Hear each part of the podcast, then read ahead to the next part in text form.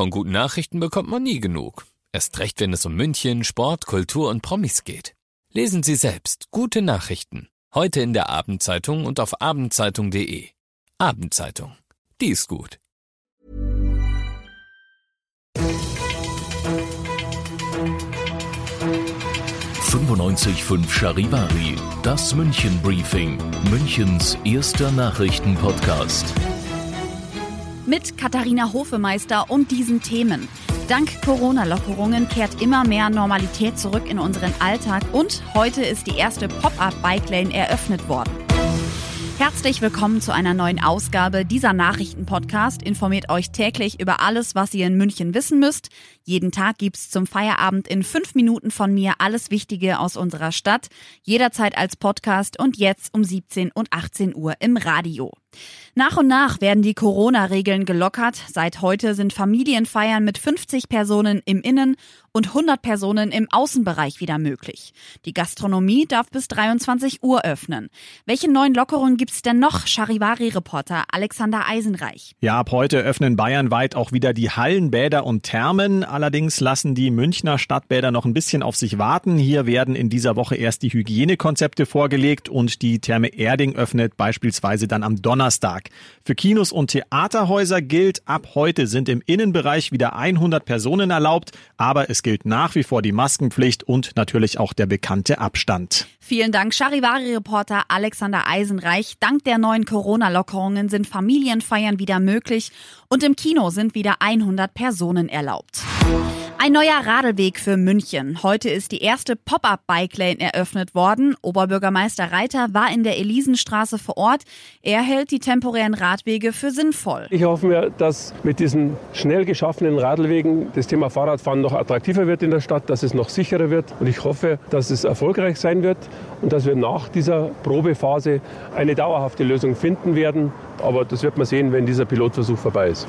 Das Konzept dahinter ist ganz simpel. Man markiert einfach mit gelben Streifen eine bisher für die Autos vorgesehene Fahrbahn ab, und zwar relativ breit, und sorgt dann dafür, dass das eben in Zukunft für Fahrradfahrerinnen und Fahrradfahrer reserviert ist. Wir wollten nicht, dass alle Menschen, die jetzt nicht mehr mit dem öffentlichen Nahverkehr fahren, künftig mit dem Auto in die Stadt fahren. Fotos von der ersten Pop-Up-Bike-Lane findet ihr in der Charivari Insta-Story. Ihr seid mittendrin im München Briefing, Münchens erstem Nachrichtenpodcast. Nach den München-Meldungen jetzt noch der Blick auf die wichtigsten Themen aus Deutschland und der Welt. Für die Lufthansa beginnt eine aufregende Woche. Die Fluggesellschaft und die Gewerkschaften Cockpit, UFO und Verdi ringen derzeit um ein Sparpaket. Es soll noch heute fertig geschnürt werden. Am Donnerstag sollen dann die Aktionäre dem milliardenschweren Rettungspaket zustimmen. Ansonsten droht die Pleite. Charivari-Reporter Tom Gerntke. Wochenlang hatte die Airline mit der Bundesregierung über das Hilfspaket verhandelt. 9 Milliarden Euro für die Lufthansa im Gegenzug 20 Prozent Unternehmensanteile für den Bund. Jetzt, drei Tage vor der Hauptversammlung, wackelt diese Vereinbarung gewaltig, denn die Zustimmung des Lufthansa Großaktionärs Heinz-Hermann Thiele ist alles andere als sicher. Ihm gehören 15 Prozent Anteile an der Airline und er allein könnte derzeit den geplanten Staatseinstieg verhindern. Der Grund, weniger als 38 Prozent der Stimmrechte sind bislang bei der Abstimmung vertreten. Thiele hatte sich zuletzt immer wieder kritisch zu der geplanten Beteiligung des Bundes geäußert. Justin Bieber, Coldplay und Shakira gegen Covid-19. EU-Kommissionschefin von der Leyen hat für kommenden Samstag beim EU-Corona-Spendengipfel ein Benefizkonzert organisiert. Was wird da geboten und was macht von der Leyen unter den ganzen Entertainment-Stars? Aus Brüssel Charivari-Korrespondentin Sarah Geiserde. Ja, von der Leyen ist Gastgeberin zusammen mit Schauspieler Dwayne Johnson. Das Ziel der EU-Kommissionschefin ist die Suche nach Impfstoffen und Medikamenten gegen das Coronavirus voranzubringen, indem weltweit zusammengearbeitet gearbeitet wird.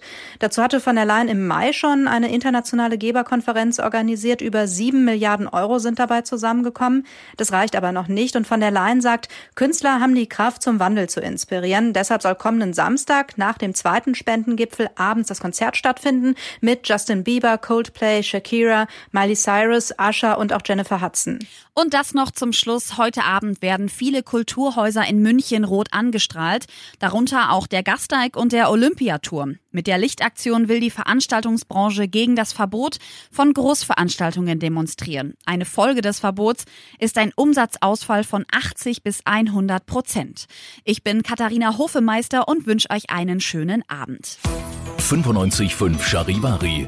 Wir sind München. Diesen Podcast jetzt abonnieren bei Spotify, iTunes, Alexa und charivari.de. Für das tägliche München-Update zum Feierabend. Ohne Stress. Jeden Tag auf euer Handy.